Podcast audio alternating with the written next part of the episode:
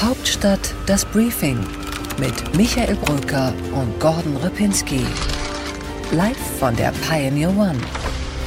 Herzlich willkommen im Hauptstadt-Podcast Ihres Vertrauens. Es ist Freitag, der 25. Juni und Gordon ist natürlich auch dabei. Und Michael Brücker ist auch dabei. Ich freue mich, wir freuen uns, dass auch Sie wieder dabei sind bei diesem Fußball-Podcast eigentlich, ne? Grundsätzlich hätte ich mich natürlich auch ähm, persönlich sehr gefreut, wenn das Stadion mh, in diesen Farben geleuchtet hätte. The Hungarian bill is a shame. Ich finde es beschämend, dass die UEFA uns hier in München verbietet, ein Zeichen für Weltoffenheit, für Toleranz, für Respekt und für Solidarität den vielen Menschen in der LGBTIQ-Community abzugeben. Ah, endlich dürfen wir mal über Fußball reden, weil Fußball war noch nie so politisch. Oder reden wir eigentlich über Dienstagabend, unser Spiel mit einer Hobby-Journalistenmannschaft gegen den FC Bundestag? Auch das ein hochpolitisches Spiel. Wir haben gegen Bundestagsabgeordnete aller Couleur gespielt, die sich wirklich versucht haben, gegen uns durchzusetzen, aber so richtig haben sie es nicht geschafft. Immerhin, zehn Minuten konnten sie mithalten, dann gingen sie 1 zu 8 unter. Und warum eigentlich? Ach ja, weil ich drei von acht Tore geschossen habe. Genau, das sind zwei weniger, als du angekündigt hast. Das war also bescheidener sozusagen. Das kennen wir eigentlich gar nicht. Ja, Gordon, so und du hast dir. eins reingelassen. Als Naja, gut. Äh, angeblich starker Innenverteidiger, der alles wegräumen Genau, wollte. also äh, das ist, äh, wenn Sie dabei gewesen wären, wüssten Sie, dass ich hinten die Arbeit gemacht habe, die vorne Michael Brücker nicht machen wollte. Jedenfalls bleibt als Fazit, wir haben den FC Bundestag geschlagen und nutzen deswegen natürlich trotzdem auch mal die Gelegenheit, um das andere große politische Fußballthema zu besprechen. Die Allianz Arena, die leider dann doch nicht in Regenbogenfarben erleuchtet werden durfte. Ja, leider ja oder nein, darüber kann man diskutieren. Ich glaube, erstmal grundsätzlich die Entscheidung, Turniere, Sportturniere nicht zu politisieren in alle möglichen Richtungen, das ist, glaube ich, erstmal richtig. Ich glaube, der Grundsatzfehler ist doch trotzdem gewesen, Manuel Neuer hat eine Kapitänsbinde in einer solidarischen Regenbogenform gehabt und warum gibt es da überhaupt einen Aufstand, eine Debatte darum, ob man das verbieten soll oder nicht und dann der Freispruch danach, der dazu führte, okay, dann können wir es auch beim Stadion machen. Aber Gordon, ich teile deine Einschätzung nicht ganz. Äh, Die großen Turniere waren immer politisch. Selbst 1954 Deutschland, das äh, Wirtschaftswunderland, das Nachkriegsland, es hatte immer eine politische Dimension, wenn Nationen gegeneinander gespielt haben. Und deswegen finde ich es so heuchlerisch zu sagen, der Fußball soll der Fußball bleiben. Alles ist politisch. Gazprom schickt ja auch seine Milliarden in diese UEFA, weil es politisch ist. Katar, die unsägliche WM nächstes Jahr, ist auch aus politischen Gründen dorthin geschickt worden. Da will sich ein Land im Grunde die große Weltbühne kaufen. Ich finde das heuchlerisch. Ja, da hast du völlig recht, das glaube ich auch. Und äh, das ist die große Konsequenz dieser Debatte, dass wir quasi jetzt eine ethische, äh, moralische Debatte über Fußballturniere und, und äh, Menschenrechte haben in dem Moment, weil äh, natürlich Katar funktioniert unter diesen Umständen nicht und auch vieles andere funktioniert nicht. Äh, es ist natürlich auch kurios, dass ein Manuel Neuer bei Bayern München spielt, Qatar Airways der Sponsor ist in München im Stadion und dann gleichzeitig über den Regenbogen diskutiert wird. Ja, ich finde es auch unnötig ähm, und viele machen sich zu leicht. Jetzt haben alle ihre Facebook-Profile in Regenbogenfarben getaucht. Das ist dieser äh, Gratismut, wenn man dann Teil einer großen Bewegung ist. Ich bin auch dafür, dass wir alle den ganzen Tag nur noch in Regenbogen rumlaufen und bin echt ein Vorkämpfer überhaupt insgesamt für Vielfalt und Toleranz. Aber dann lasst uns doch die ehrlichen Schritte gehen und die Politik könnte doch mal richtig Druck machen und zum Beispiel den WM-Standort Katar nächstes Jahr einfach in Frage stellen. Und wir schicken unsere europäischen Nationalmannschaften da nicht mehr hin. Ja, dann gibt's auch keine WM mehr. Ja, das ist ein guter Ansatz, den würde ich natürlich sofort unterschreiben. Der stellt aber eine große Grundsatzfrage, nämlich äh, Fußball und Geld. Wie ist eigentlich der Zusammenhang? Äh, Das ist eine Millionen-Milliarden-Maschinerie geworden in den vergangenen Jahren und das ist natürlich auch der Grund, warum Katar jetzt da plötzlich auf der Liste steht und äh, die Weltmeisterschaft ausrichten darf. Aber ich glaube, das ist einfach zu spät. Das ist nächstes Jahr die WM und die Maschine läuft und das kriegt man nicht mehr zurück. Ja, und wahrscheinlich würden wir es auch nicht durchkriegen in den Gremien, weil Europa ist dann am Ende eben auch nur 20, 25 Nationen und 150 sind dafür, dass sie gerne Gelder in ihre Landesverbände hätten und die haben Katar eben bezahlt. Insofern hast du recht, es ist zu spät, aber ich finde, man muss da grundsätzlich mal drüber nachdenken. Es ist ja sogar so, dass diese EMs ja mit Steuergeschenken in die jeweiligen Länder geholt werden, damit sie hier stattfinden. Es ist traurig, ehrlicherweise. Wir hatten jetzt Russland, jetzt haben wir demnächst Katar in einer Winter-WM. Es ist eine so große, korruptionsanfällige, mafiöse Struktur geworden, der Weltfußball, dass es einem wirklich den Spaß verdirbt. Ja, aber da wünschst du dir jetzt natürlich das moralisch einwandfreie Fußballgeschäft. Das gibt es, glaube ich, nicht. Das lässt sich nicht umsetzen. Du hast gerade das äh, Stichwort Korruption genannt. Allein wenn wir mal in die Prozesse schauen, wie die Vergaben sind, auch die Vergaben der Turniere, die nach Deutschland gegangen sind, 2006. Wir hatten die große Debatte. Ich glaube, da kommen wir mit keinem Fuß auf den Boden. Und äh, dann muss man sich eben überlegen, klar, die Fußballwelt in den 70ern war schöner. Äh, aber so wie sie jetzt ist, glaube ich, kriegt man die Zahnpasta nicht zurück in die Tube. Ich dachte, du freust dich wenigstens, dass ich bei dem Thema ein echter überzeugter Linker bin. Aber ich ein glaube, Moralist, ja. Hm, ein ja, Moralist. ich bin überhaupt ein Humanist und Moralist, beides in einem. Und ähm, nur auf dem Platz ein, ein starker Rechtsaußen, der drei Tore geschossen hat letzte Woche Dienstag. Aber ich glaube, das Thema hatten wir schon. Ja, das äh, ist ein schöner Abschluss für Michael Brücker. Tor. Unsere weiteren Themen heute. Im Deep Dive ist es Zeit für uns, Abschied zu nehmen. Nicht voneinander, aber von Angela Merkel. Denn es war ihre letzte Woche im Bundestag in einer Sitzungswoche. Was bleibt von ihr? Was haben wir ihr zu verdanken und was fehlte? Und wir schauen ein bisschen in die Zukunft, nämlich äh, auf die Frage, was könnte für eine Koalition nach Angela Merkel das Land regieren? Schwarz-Grün ist es ja womöglich. Du, lieber Michael, hast gesprochen mit Ole von Beust, dem ehemaligen ersten Bürgermeister von Hamburg, der auch zugleich die erste schwarz-grüne Regierung angeführt hat. Und in What's Right geht es um die Kampagne der CDU. Wir sprechen dazu mit dem Wahlkampfleiter. Und in What's Left kümmerst du dich um die Sozialdemokraten, die nach Europa schauen, beziehungsweise dieses Thema in den deutschen Wahlkampf ziehen wollen. Und im kürzesten Interview der Berliner Republik spreche ich dann ganz zum Schluss bei Einsatz zu mit der Kölner Schauspielerin Annette Frier. Deep Dive. Ja, Mick, wir reden jetzt über Angela Merkel, die Bundeskanzlerin, und äh, der Abschied naht, das muss man wirklich sagen. Sie hatte die letzte Sitzungswoche mutmaßlich ihrer Kanzlerschaft im Bundestag hinter sich, ihre letzte Regierungsbefragung. Und ich glaube, jetzt müssen wir wirklich einmal zurückgucken. Was geht da eigentlich? Was für eine Person verlässt uns da? Und vielleicht schauen wir erst einmal auf den allerersten Moment ihrer Kanzlerschaft, als sie es noch gar nicht war, aber als sie es wurde, als sie gerade dazu gewählt wurde. Wenn Frau Merkel eine Koalition hinkriegt mit der FDP und den Grünen, dann kann ich dagegen nichts sagen. Äh, Das werde ich auch nicht tun.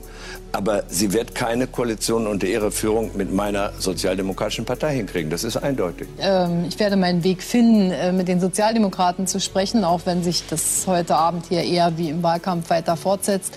Und insofern äh, kann es ja sein, dass der Bundeskanzler heute Abend noch etwas Schwierigkeiten hat, von der Tatsache wirklich erfasst zu sein, dass Rot-Grün abgewählt ist. Ja, das war die berühmte Elefantenrunde mit dem damaligen noch Kanzler Gerhard Schröder und der schon fast Kanzlerin Angela Merkel. Ein äh, spannender Moment, weil dort sie schon das gezeigt hat, was man ihr, glaube ich, nicht absprechen kann. Diesen Instinkt, auch in einem richtigen Zeitpunkt, zur richtigen Zeit das Richtige zu sagen. Man muss natürlich sagen, sie ist eigentlich erst in dieser Elefantenrunde Kanzlerin geworden, denn durch diese massiven Angriffe von Gerhard Schröder haben sich dann die Reihen hinter ihr geschlossen in der Union. Äh, Die äh, Unionslandesfürsten und die mächtigen Leute, das wissen wir ja, wollten sie eigentlich auch erstmal gar nicht als Kanzlerkandidatin haben. Sie wurde es dann und hat dann aber sehr, sehr viel verloren und gerade soeben ist sie noch als Erste ins Ziel gekommen. Also, wenn diese Runde anders gelaufen wäre, wer weiß, vielleicht wäre irgendwie Roland Koch oder wer auch immer heute der Bundeskanzler. Das sagt sogar Gerhard Schröder und er hat uns neulich erzählt im Podcast auch, dass er das sogar der Kanzlerin gesagt hat, dass sie ja wirklich eigentlich nur wegen seiner etwas fragwürdigen Leistung an diesem Abend Kanzlerin geworden ist. Sie hat daraufhin angeblich gelacht. Aber für mich war es auch der Anfang einer Enttäuschung, Gordon. Na gut, also für mich war es vor allem erstmal der Anfang einer Charakterbildung für Angela Merkel. Sie hat gemerkt, dass sie eine politische Karriere an der Spitze des Landes bestreiten wird, an der sie wirklich von allen Seiten angegriffen wird, an der Erfolge fragil sind, wo sie vorsichtig bleiben muss, wo sie umsichtig bleiben muss und wo sie immer analysieren muss, wo ihre Gegner stehen und wie sie sich am besten bewegt. Ich glaube, die Angela Merkel mit ihrem Charakter, wie wir sie kennengelernt haben in 16 Jahren, das wurde auch an diesem Abend mitgeschaffen. Und ich glaube, dass eine große Koalition, die wir jetzt schmieden wollen, die Voraussetzungen dafür bietet, auch diese Zumutung, diese Aufgaben gemeinsam in, äh, anzugehen. Und ich glaube, dass wir das vielleicht auch nur gemeinsam schaffen können. Und deshalb ist das Motto gemeinsam Verantwortung tragen, Mut und Menschlichkeit auch ein Motto, das zu den Aufgaben passt. Für mich war damals als junger Journalistenschüler, Volontär, ähm, eigentlich eine gewisse Vorfreude zu spüren. Ich hatte gehofft, da kommt jetzt eine Kanzlerin, die das Land aufräumt, die das fit macht, dynamischer. Und aus meiner Sicht hat sie das eben nicht getan. Sie ist angetreten als Reformerin, als Innovatorin, die von außen denkt, die ja gar nicht so strukturiert durch diese Parteigremien gekommen ist. Und deswegen dachte ich, vielleicht auch mehr durchregieren kann, sich mehr zutraut. Doch diese Fastniederlage hat sie eigentlich zu einer ja, Weichzeichnerin ihrer eigenen Ambitionen gemacht. Sie wurde eine Trial-and-Error-Kanzlerin. Ein Schritt vor, wieder ein zurück, ein Schritt zur Seite. Und die ganz großen Themen, die dieses Land eigentlich äh, bewältigt, benötigt, nämlich soziale Sicherheit, Bildung, Klima, Digitalisierung, da war sie erstaunlich ambitions- und mutlos. Das finde ich interessant, dass du das sagst, weil ähm, richtig ist natürlich, sie hat auf die Nase bekommen vom Wähler, von den Wählerinnen und Wählern in diesem Moment, als sie mit sehr, sehr massiven Arbeitsmarktreformen angetreten ist. Das war natürlich auch in einer Zeit, in der man noch gar nicht wusste, wie sehr die Hartz-IV-Reformen von Gerd Schröder auch wirken würden und dass dieser Zeitgeist sich auch verändern würde. Äh, aber ich finde, sie hat sehr viel gemacht am Anfang. Überleg mal die erste Legislaturperiode mit Franz Müntefering. Sie hat die Rente mit 67 umgesetzt, eine Reform, äh, die man heute äh, kaum noch umsetzen könnte in Deutschland. Überleg mal, wie schwierig wir es im Moment äh, haben, über, über Rentenpolitik zu reden. Das hat sie gar nicht geschafft. Oder denk ans Elterngeld. Eine massive Veränderung der Familienpolitik, damals mit Ursula von der Leyen, eine richtige Revolution. Also ich finde, sie hat sehr viel gemacht am Anfang gerade. Du nennst zwei gute Punkte, Gordon, wobei äh, der eine von der SPD kam, das Elterngeld, und dann von Frau von der Leyen umgesetzt wurde. Aber du hast trotzdem recht, das waren aber auch dann schon ihre letzten Reformen. Ich schaue auf das Land heute und, und ob uns Angela Merkel hat das Land widerstandsfähiger, heute würde man sagen resilienter gemacht, ja oder nein? Und da bin ich einfach echt differenziert. Nur mal ein Beispiel. 4,6 Millionen Kinder in diesem Land leben in Familien, die sich nur durch staatliche Transfers eigentlich überhaupt überleben können. Das sind Parallelgesellschaften, teilweise ohne Sprachkenntnisse. Dieser berühmte äh, Satz Aufstieg durch Bildung, den auch eine christdemokratische Kanzlerin in ihrer allerersten Regierungserklärung gesagt hat, da sprach sie noch von der Bildungsrepublik, der wurde sträflich vernachlässigt. Aus meiner Sicht hat Angela Merkel die großen Fragen zu mutlos und auch zu herzlos teilweise angepackt. Ich werfe auch der Kanzlerin ganz gezielt vor, dass sie nichts dafür tut oder nichts für die Kinder tut, die in Deutschland in Vergessenheit geraten sind. Und wir reden hier von 4,6 Millionen Kindern, die auch die Kanzlerin vergessen hat, aber sie sind eben keine Wähler. Das war zum Beispiel Wolfgang Büscher, einer, der die Arche leitet, ein Kinderhilfswerk hier in Berlin und der so eine doch harte Bilanz aufmacht. Beim Thema Bildung, beim Thema Digitalisierung besonders, da würde ich dir recht geben. Sie war keine Reform- und äh, Zukunftskanzlerin in dem Sinne. Sie hat das Glück gehabt, dass sie eben einen sehr reformstarken Bundeskanzler beerbt hat mit Gerhard Schröder, mit den Arbeitsmarktreformen. Sie konnte davon profitieren, dass das Land sich erholt hat. Aus meiner Sicht hat sie zwei riesengroße Verdienste. Nämlich das erste, dass sie diesen Aufschwung, langen Aufschwung, den Deutschland dann erlebt hat, sehr, sehr verlässlich gemanagt hat und nicht angefangen angefangen hat, wegen viel Geld, das in den Kassen ist, anzufangen mit Experimenten, mit Wählergeschenken etc. Das ist etwas, was, glaube ich, eine große Gefahr war. Sie war immer unkorrumpierbar. Man wusste, in ihrem Kanzleramt, da laufen nicht irgendwelche Interessenvertreter auf, die sagen etwas äh, und dann wird das sofort umgesetzt, sondern Merkel war immer eine, die das nicht mit sich hat machen lassen. Mein, meine These ist aber eher, Gordon, dass der Aufschwung trotz Merkel möglich war und nicht wegen Merkels Politik. Die Wirtschaftsfürsten sagen doch alle, dass es die Jahre des Aufschwungs natürlich die Agenda-Reform waren, die neuen Freiheiten, die danach kamen, ähm, die hat Merkel nicht, nicht eingeschränkt, das stimmt. Aber sie hat auch keine neuen Rahmenbedingungen gesetzt, dass Dynamik langfristig entstehen kann. Dabei vergisst du natürlich eine Sache, nämlich, dass sich dieser Aufschwung so in Deutschland durchsetzen konnte, verlängern konnte, dass der immer weitergeht. Das lag natürlich auch an dieser unglaublichen Verlässlichkeit, an der Investitionssicherheit sozusagen, die in Deutschland geschaffen wurde. Der Standort Deutschland, der auf einmal wieder ganz stark wurde, das lag natürlich auch an Angela Merkel ähm, und auch an dem Bild, das sie nach außen getragen hat. Denn das ist für mich die größte Errungenschaft der Kanzlerschaft von Angela Merkel, das Ansehen, die Position Deutschlands in der Welt die hat sie auf ein Maß nach oben gebracht. Das ist historisch. All I can say is that uh, Chancellor Merkel has been an outstanding partner. And although we have not always been in sync on every issue, in terms of our core values, in terms of her integrity, her truthfulness, uh, her thoughtfulness, her doing her homework, knowing her facts, I think she's been outstanding.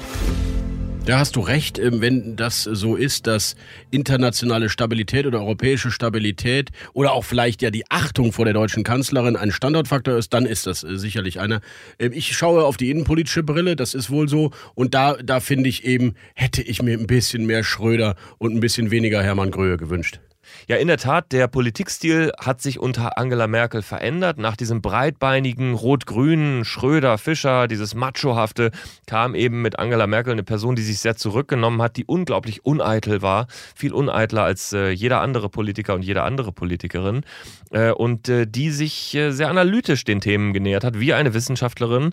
Und ich glaube, dass das sehr, sehr gut getan hat dem Land, dieser Stilwechsel.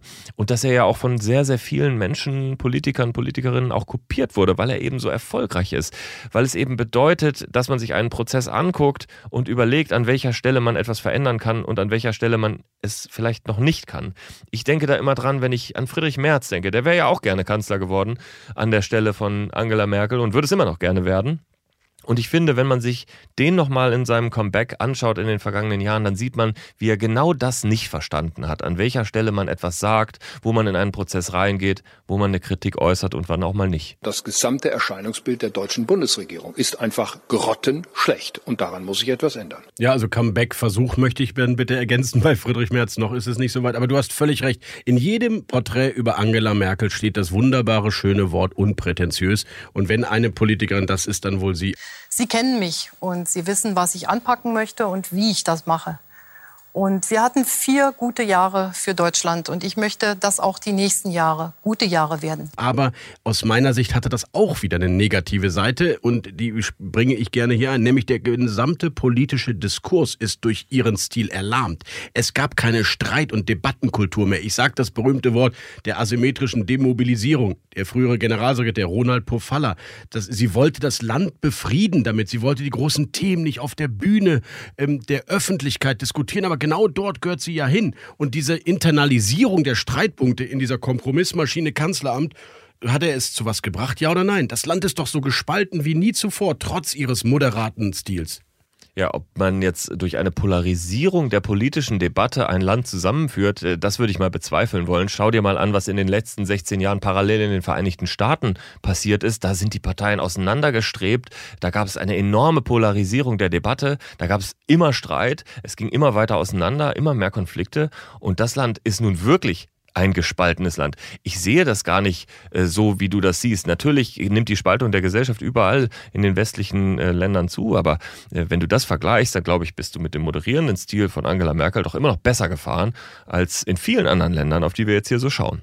Die Sozialdemokratie ist halb tot und die AfD ist weiterhin äh, sehr stark im Parlament. Ich weiß nicht, ob der, der, Vergleich zu den USA, der hinkt schon gewaltig. Angela Merkel hat die Themen nicht zugelassen. Ich äh, nehme nur mal wieder dieses Alternativlos, was ihr zu Recht heute hinterherhängt, dieser Satz alleine. Oder ich will keine Diskussion über Öffnungsorgien. Man spürte immer wieder im Laufe ihrer Politik, ich möchte da keine große Debatte drüber, das muss doch jetzt nicht sein. Diese Sorge und die Angst vor Entscheidungen der Wähler, die hat sie seit 2005, weil sie gespürt hat, dass sie mit ihrem Leipziger Reformprogramm fast die Wahl verloren hätte. Seitdem ist sie innenpolitisch so mutlos und spricht die Themen nicht mehr öffentlich und klar an. Und das finde ich schade. Ja, das findest du schade, aber auf der anderen Seite bist du ja auch einer der schärfsten Kritiker äh, dieses einen Momentes, in dem Angela Merkel sich wirklich einem Thema zugewandt hat und ins politische Risiko gegangen ist. 2015 nämlich die Flüchtlingskrise, der Moment, als äh, viele hunderttausend Flüchtlinge auf der Balkanroute auf dem Weg waren nach Deutschland und Merkel dann entschieden hat, äh, dass sie entgegen der Dublin-Regeln und um auch Schengen als System zu erhalten, eben die Grenzen nicht schließt und auch Österreich unterstützt. Aber das ist der Moment gewesen, da hat sie genau das gemacht, was du dir gewünscht hast, nämlich eine klare politische Position zu vertreten und sie ist dafür über Jahre selbst in der eigenen Partei angefeindet worden. Ja, aber den Moment kritisiere ich ja auch gar nicht und die humanitäre Aktion in diesem Moment kritisiere ich überhaupt nicht. Ich bin da, tut mir leid, Gordon, die ganze Zeit schon eigentlich auf der linken Seite dieses Spektrums unterwegs bei Gerhard Schröder. Der hat gesagt, wir hatten Herz, aber keinen Plan. Mir geht es doch um die Zeit danach. Da gab es keine, keine großen EU-Gipfel. Sie hätte das erzwingen können. Wenn sie wirklich rechtsstaatliche Kriterien im Land hätte schneller umsetzen wollen, hätte sie das zur Chefsache auch in den Monaten danach gemacht gemacht. Sie hätte auf EU-Ebene Druck gemacht, damit wir zu einem belastbaren Grenzregime kommen, damit wir dazu kommen, dass rechtsstaatliche Gesetze einfach auch wieder umgesetzt werden. Und das hat sie nicht getan, vielleicht nicht vermocht, vielleicht war das die föderale Ebene, ich weiß nicht, woran es lag, Gordon, aber nicht die humanitäre Aktion in Budapest war das Problem, sondern die Jahre danach. Und da hat sie sich wie in einem Tunnel immer wieder reinbegeben. Nein, ich ändere auf gar keinen Fall was an meinen damaligen Entscheidungen, weil ich will mich nicht selbst widersprechen. Und in Wahrheit haben wir bis heute das Thema Asyl und Migration nicht wirklich so gelöst, wie es äh, Menschen zufriedenstellen würde. Und das finde ich einfach schade. Ja, das ist ein Riesenthema, das man, glaube ich, auch nicht zur Zufriedenheit lösen kann. Nur mal ein, zwei äh, Punkte. Ich glaube, äh, es gibt viel zu viele unterschiedliche Positionen in Europa leider, um das Thema auf einer europäischen Ebene zu lösen. Nimm einfach mal Ungarn, ähm, die sich äh, grundsätzlich querstellen, oder nimm die, äh, die Erstankunftsländer wie Griechenland, die eine ganz andere Position haben.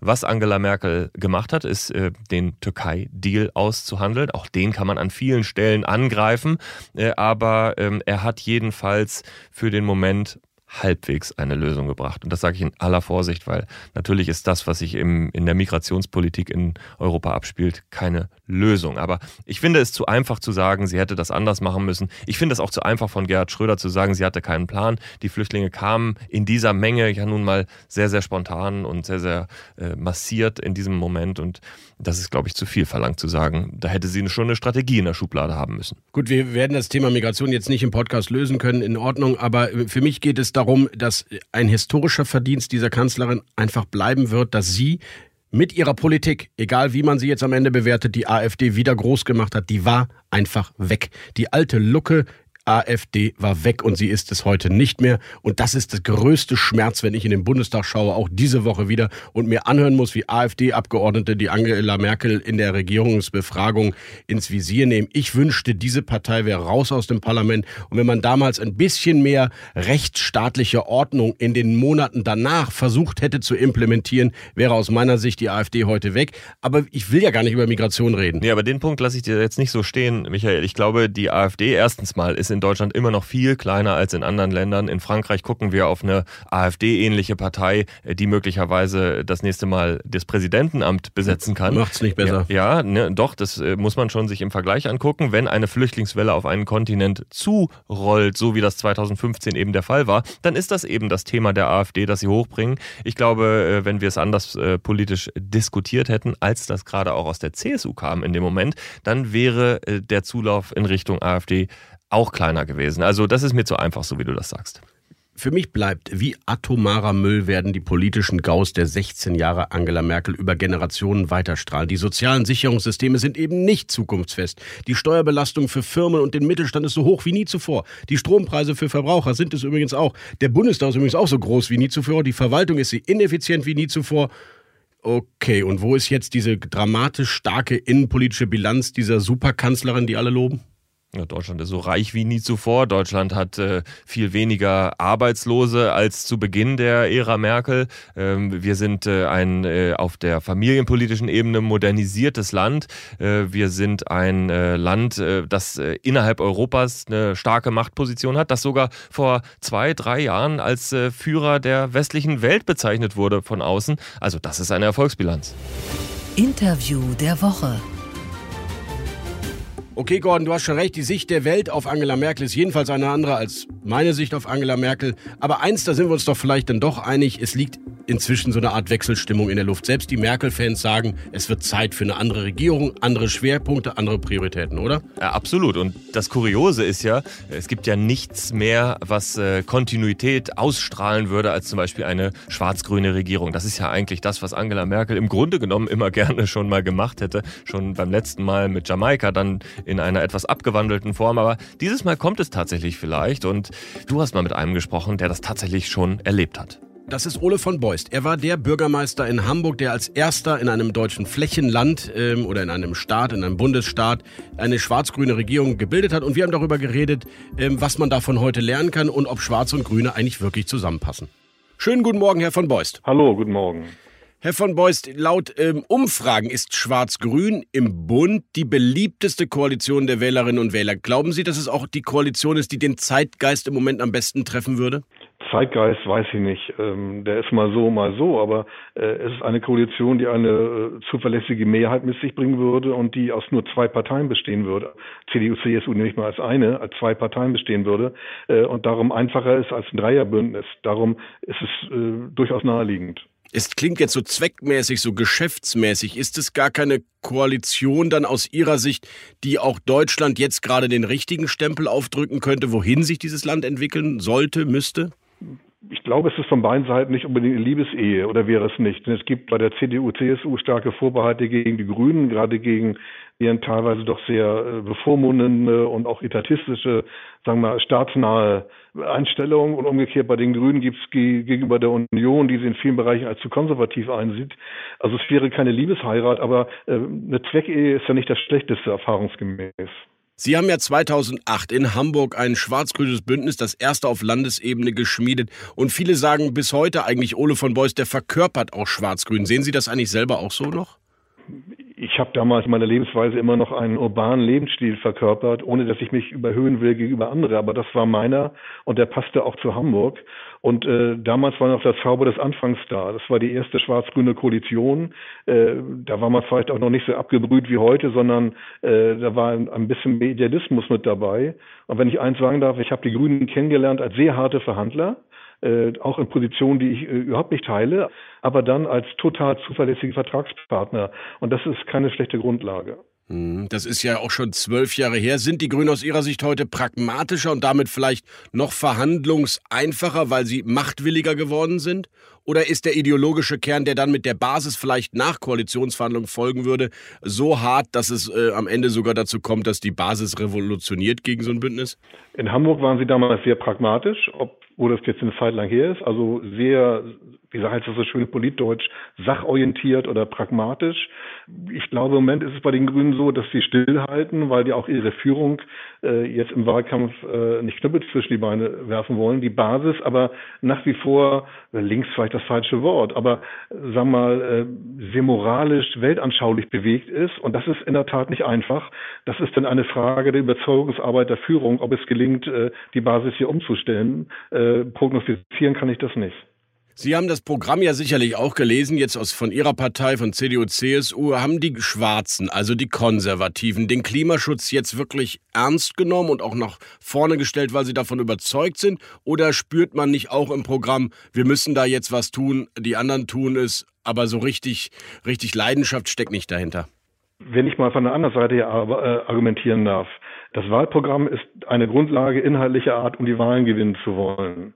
Das Klimaschutzthema ist zwar ein extrem wichtiges Thema, auf der anderen Seite geht es den Leuten, das ist meine Erfahrung, emotional letztlich nicht nahe und ist als Thema letztlich von der Zielsetzung sehr unstrittig. Darum glaube ich, ist es, wenn man die Wahl gewinnen will, klug, das Thema aufzugreifen, auch die Ziele zu formulieren, aber den Weg hinreichend unkonkret zu nennen. Denn äh, Wahlen sind keine Volkshochschulveranstaltungen und vor der Wahl äh, zu viel unpopuläre Dinge zu verkünden, ist auch nicht unbedingt klug. Darum glaube ich, dass die Art und Weise, wie man es hier gemacht hat, die angemessene ist, wenn man die Wahl gewinnen will. Und darum geht es ja. Also Sie meinen, mit falschen Thesen zum Klimaschutz kann man die Wahl verlieren, aber mit Klimaschutzpolitik kann man die Wahl nicht gewinnen? Ja, so ist es auf den Punkt gebracht, sehe ich es ganz genauso. Zumal äh, Hand aufs Herz, äh, bei Wahlprogrammen ist es doch generell so, egal von welcher Partei, die Mehrheit der Menschen glaubt doch nicht, was da drin steht. Darum sind die Wahlprogramme auch nicht wahlentscheidend, es sei denn, sie haben ein ganz großes polarisierendes Ja-Nein-Thema. Aber das Programm in der Tiefe lesen die wenigsten und dies lesen, glauben es auch nur bedingt. Äh, darum ist die Aussagekraft der Wahlprogramme eher dazu da, den Laden intern zusammenzuhalten und gegenüber der besonders interessierten Öffentlichkeit nicht mit leeren Händen dazustehen. Aber es ist nicht das ausschlaggebende Thema für eine Wahlentscheidung. Hm. Sie sind ja Inhaber einer Beratungs-, Kommunikationsagentur, die, die sich einen Namen gemacht hat. Beraten Sie eigentlich auch Armin Laschet? Nein.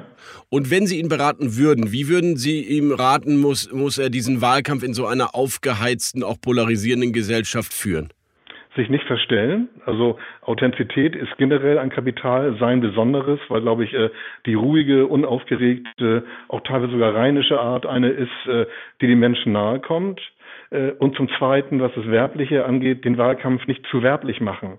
Mhm. Wenn Wahlkampf also bunte Bilder, Fähnchen und Phrasen und Parolen sind, verpufft das. Ich glaube, Wahlkampf muss sehr zurückhaltend sein, also auf den Punkt gebracht, äh, lieber schwarz-weiß und grobkörnig als äh, farbig und immer lächelnd. Das ist interessant, weil die Kritik an Armin Laschet ist eher, dass er zu wenig impulsiv, euphorisch oder sagen wir, äh, spürbar ist äh, in der Öffentlichkeit. Ich glaube, die Art ist letztlich, wenn sie nicht ganz furchtbar ist, bei jedem gilt für jeden unwichtig, wenn es authentisch ist. Und der größte Fehler wäre, sich im Wahlkampf äh, in der Art und Weise, wie man nun seit Jahrzehnten ist, plötzlich anders zu gerieren. Das merken die Leute. Geht aber noch persönlich im Bekanntenkreis genauso. Wenn jemand plötzlich was will und seine Art ändert, dann stößt das eher ab. Also bitte lieber so bleiben, wie man ist, mit allen Stärken und Schwächen. Was wäre Ihr persönliches Wünschbündnis für Deutschland?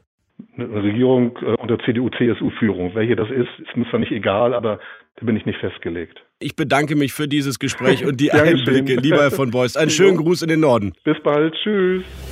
Und Gordon, what's left? Ist denn da überhaupt noch was übrig auf der Linken?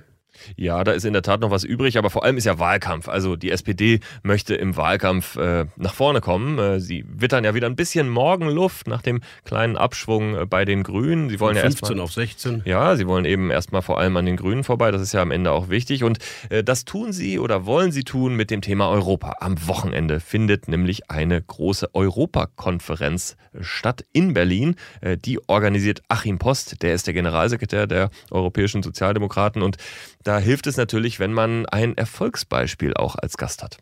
Und äh, Martin Schulz ist der Gast? Nein, der Gast ist Pedro Sanchez. Das ist der äh, spanische Premier. Der ist ja einer der wenigen, der die Sozialdemokraten, glaube ich. Ja, naja, gut, es gibt noch ein paar mehr. Ne? Aber wie gesagt, es geht um das positive Beispiel und es geht natürlich für die SPD auch darum, dieses Thema Europa, was sie ja irgendwie als ihr Thema begreifen, äh, wieder in diesen Wahlkampf hineinzubringen. Ganz leicht wird das sicher nicht. Und Michael, what's right? Im Konrad-Adenauer-Haus, der Parteizentrale der. Hm, lass mich überlegen. Das ist die CDU, das ist äh, der Platz, an dem sich der Mick sehr gut auskennt.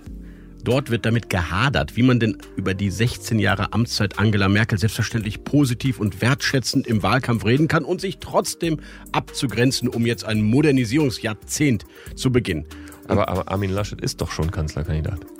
Richtig, genau. Und es geht um den Wahlkampf von Herrn Laschet und wie er sich von Angela Merkel distanziert und sie trotzdem umarmt. Keine leichte Übung. Einer, der das möglich machen muss und soll, ist Christoph Kahlert. Er kümmert sich in der Serviceplan-Gruppe einer großen Werbeagentur um den Wahlkampf der CDU. Er will Laschet als Mann der Zukunft inszenieren und möglichst wenig als Mann der Vergangenheit. Und deswegen möglichst wenig über Angela Merkel reden. Wie das gehen könnte, darüber hat Rasmus Buchsteiner, unser Chefkorrespondent, mit Christoph Kahlert hier an Bord der Pioneer One gesprochen. Hören wir doch mal einen kurzen Ausschnitt. Wie groß ist denn die Gefahr für die CDU, dass alles, was sie anders machen als bisher, dass das so ein bisschen aussieht wie ein Dementi der Regierungsjahre, die es gegeben hat, wie ein Dementi der Regierungsjahre von Angela Merkel. Für uns als Kommunikatoren und, und äh, Werber finden wir natürlich in der Inhaltlichkeit, die eine Veränderung mit sich bringt, in den Personen, die anders sind, natürlich eine Unterscheidbarkeit. Deswegen werden wir da Kommunikationsangebote machen, bei denen ähm, wer will und reinlesen muss, dass es äh, ein Bruch ist, das wird finden können. Und der andere wird sagen, das ist ein weiter so. Am Ende geht es aber darum, Vertrauen aufzubauen, von Inhalten zu überzeugen und die handelnden Personen so auszustatten, dass äh, Vertrauen entsteht. Und ob das differenziert zu vorher oder ob es den Neuaufbruch zu übermorgen gibt, ist für die Erfolgskomponente erstmal nachrangig, sondern wir schauen an, wie nehmen wir die Bestandteile ähm, her und machen daraus die beste Kampagne. What's next? Ja, Gordon, Bundestag ist vorbei, die Kandidaten gehen auf Reisen, ne?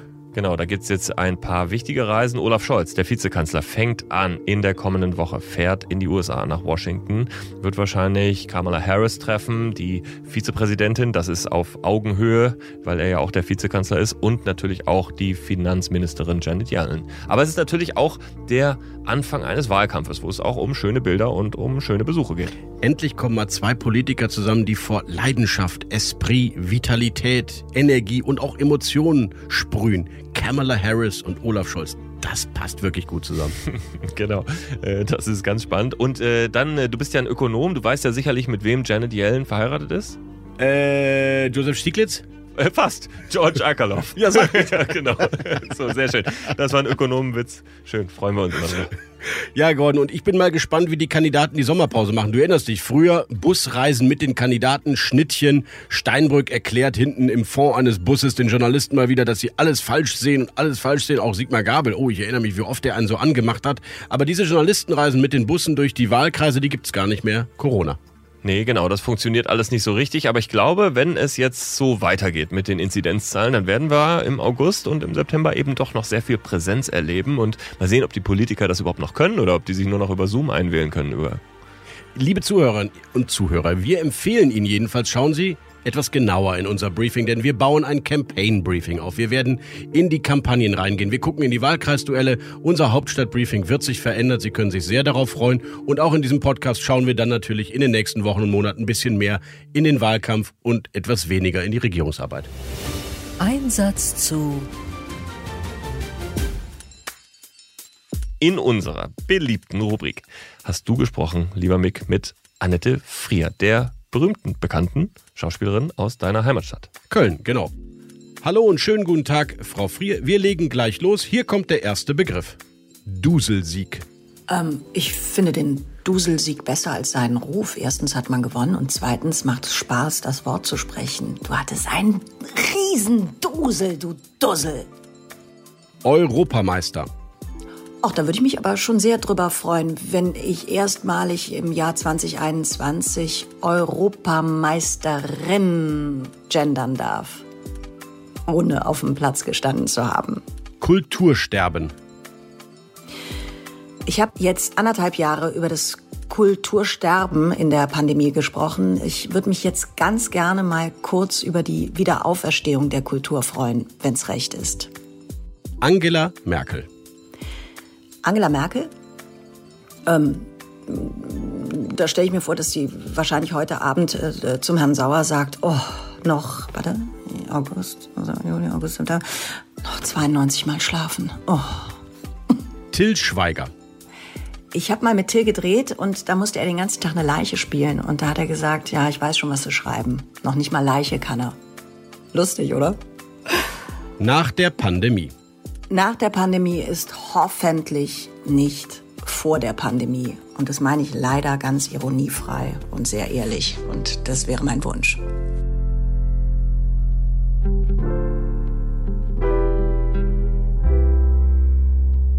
Vielen Dank, Gordon. Das war ein spannender, lebhafter Podcast mit dir. Ich freue mich auch, wenn Sie nächste Woche wieder dabei sind.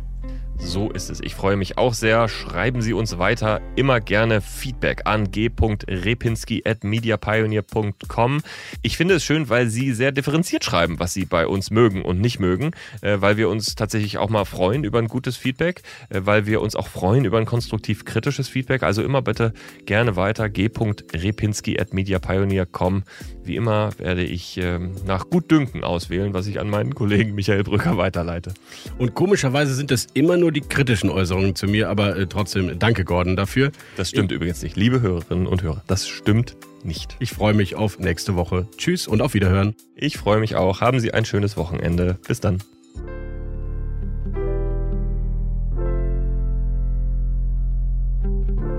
Hauptstadt das Briefing mit Michael Bröker und Gordon Ripinski. Live von der Pioneer One.